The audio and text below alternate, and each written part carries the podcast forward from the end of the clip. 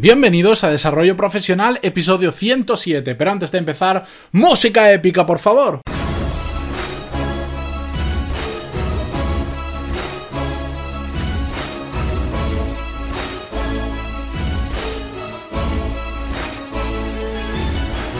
Muy buenos días a todos y bienvenidos a Desarrollo Profesional, el podcast donde hablamos sobre todas las técnicas, habilidades, estrategias y trucos necesarios para mejorar en nuestro trabajo, ya sea porque trabajamos para una empresa o porque tenemos nuestro propio negocio. Y hoy es viernes 5 de mayo de 2017 y vamos a traer uno de esos episodios de reflexión que yo les digo habitualmente entre muchas comillas filosóficos y que me perdonen los filósofos que me estén escuchando.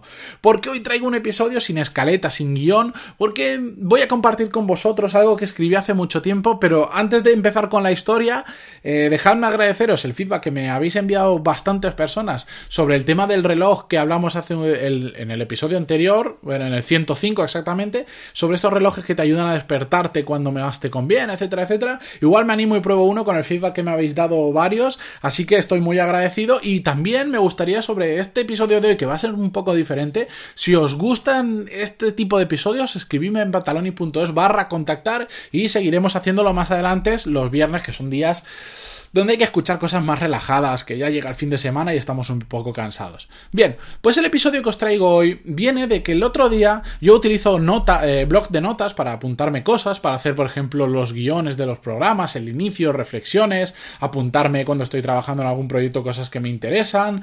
Eh, utilizo el formato A5, que es la mitad de una 4, y bueno, terminé la libreta que estaba utilizando en ese momento y como no tenía nada y no quería ir a comprar otra por no salir y, no despistarme, me cogí una que sabía que tenía empezada de hace años, pero que no la había terminado. De hecho, había gastado solo unas pocas hojas para escribir eh, lo que yo creía que eran tonterías. Bien, al repasarla, lo que me encontré, porque tenía tipo unas 20 hojas escritas o 25, lo que tenía era, bueno, un par de letras de canciones que me había apuntado de aquella época de hip hop, porque me gusta mucho.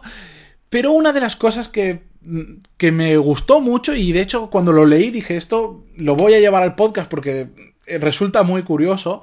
Es un texto que escribí, de hecho me apunté la fecha allá por eh, enero de 2011, que se dice poco, de más de seis años, casi seis años y medio, que escribí en, después de haber leído un libro, que ya lo he dicho muchas veces, de Tim Ferris, de 4 Hour Work Week o la semana laboral de cuatro horas, que para mí fue el que eh, me cambió un poco la forma de, ver el mundo de la empresa, el que me cambió la mente, el que me dio ese empujoncito para ponerme a emprender, por ejemplo.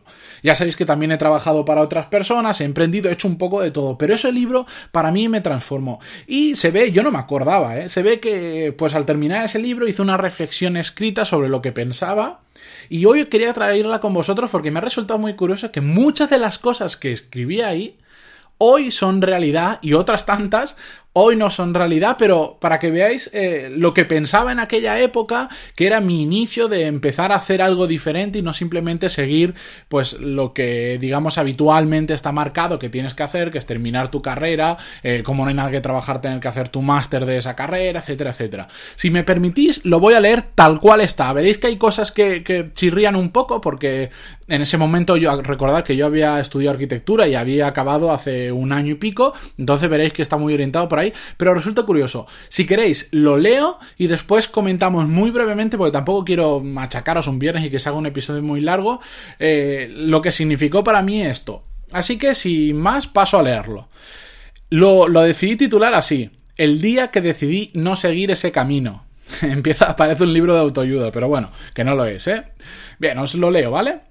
Ese día no es un día, es un periodo de tiempo más largo, pero no lo hago solo. A veces necesitamos que alguien nos quite la, venda de los ojos. Ese alguien, en este caso, es Tim Ferris. No sé dónde o cómo terminará todo, pero sé que le estaré eternamente agradecido.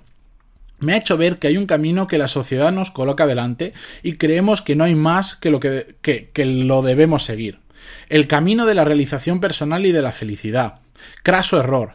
Ese camino se está convirtiendo para mí y para muchos en el camino de la esclavitud. Porque no quiero trabajar 10 horas al día y llegar a casa muerto. Porque no quiero esperar al fin de semana o a ese mes de vacaciones, lo ponía entre comillas, para vivir. Vivir en mayúsculas. Con esa vida no vivo, veo a la vida pasar. Es como estar en una cárcel y a través de los barrotes ver la vida pasar. La ves, pero no la tocas. Sí, lo sé, muchos ahora dirán, sí, sí, muy bonito, pero la vida es así. Pero yo no quiero esta vida, esta mierda de vida. Pero, ¿qué puedo hacer para cambiarla? Empecemos por cuáles son las cosas que realmente quiero hacer y que me hacen ser feliz y vivir. Mi profesión me encanta por ahora y quiero poder desarrollarla solo haciendo los proyectos que me gustan, los proyectos con los que vibro. Si no me gustan, a la mierda, yo así no soy feliz. Debo tener mi propio estudio o grupo de trabajo. ¿Por qué? Porque sí, porque me gusta ser el jefe y para qué negarlo. En cuanto a familia, me encantaría formar una, pero creo que de todo es lo más difícil. No creo que haya eh, nada que pueda hacer. Una mujer es para mí como la arquitectura o como la vida. Si no me ofrece algo especial, no me gusta, no soy feliz. No quiero entrar en el tema del conformismo. Otro día. En cuanto a amistades, creo que es algo que tampoco se puede forzar, sale solo, tema aparte. Quiero investigar el mundo, ver esas cosas nuevas, experimentar cosas nuevas. Lo necesito. ¿Qué sería de mí sin Florencia? ¿Qué sería de mí? ¿Dinero? Claro que sí. Pero a pesar de que soy un flipado y más de una vez hago cosas de las que yo mismo me avergüenzo, lo quiero para no tener que preocuparme de estar diez horas al día trabajando. Quiero dinero para completar muchas partes de mi vida. Varios puntos de los que he hablado anteriormente necesitan del dinero en mayor o menor medida para hacerse realidad. ¿Pero qué tengo que hacer para dar este cambio en mi vida? No lo sé, pero pensemos en ello. Bien, esto lo escribí en noviembre, en, perdón, en, en enero de 2011. Hay, hay, varias cosas de las que yo no estoy, que no estoy de acuerdo con lo que escribí.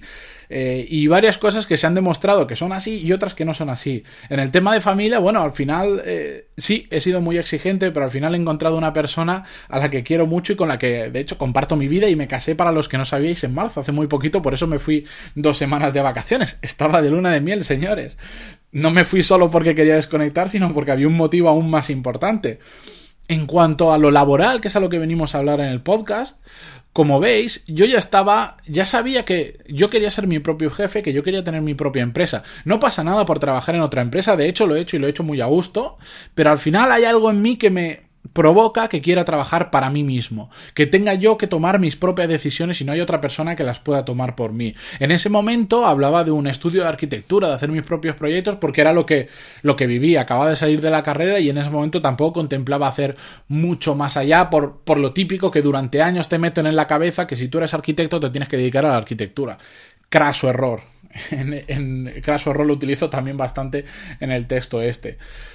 Como veis, es una pequeña reflexión que hice, pues no sé, tenía 6 años menos, 25 años más o menos tenía, y no estaba, era, era el germen de lo que hago ahora, sinceramente. Igual si no hubiera escrito eso, si no hubiera leído ese libro, hoy no estaría haciendo lo que estoy haciendo. Eh, perdonar porque si el texto es un poco cutre, de hecho me, me trabo un poco al leerlo porque no está ni siquiera bien redactado y no está bien organizado, pero no era su intención, no era la intención de compartirlo con nadie, sino era un poco quitar un pensamiento de mi cabeza, llevarlo al papel y al final, aunque suene un poco cursi, antes lo estaba pensando yo solo, lo quité de la cabeza, lo llevé al papel y al final me llegó al corazón porque es lo que he hecho, comprendí que en mi vida quería hacer algo más que lo simplemente establecido de estudio una carrera, haz un máster y trabaja de lo que has estudiado. Lo he conseguido, vivo de algo que no he estudiado, soy muy feliz, he conseguido varios puntos de los que están aquí, la amistad y el amor, eh, por suerte, no me faltan.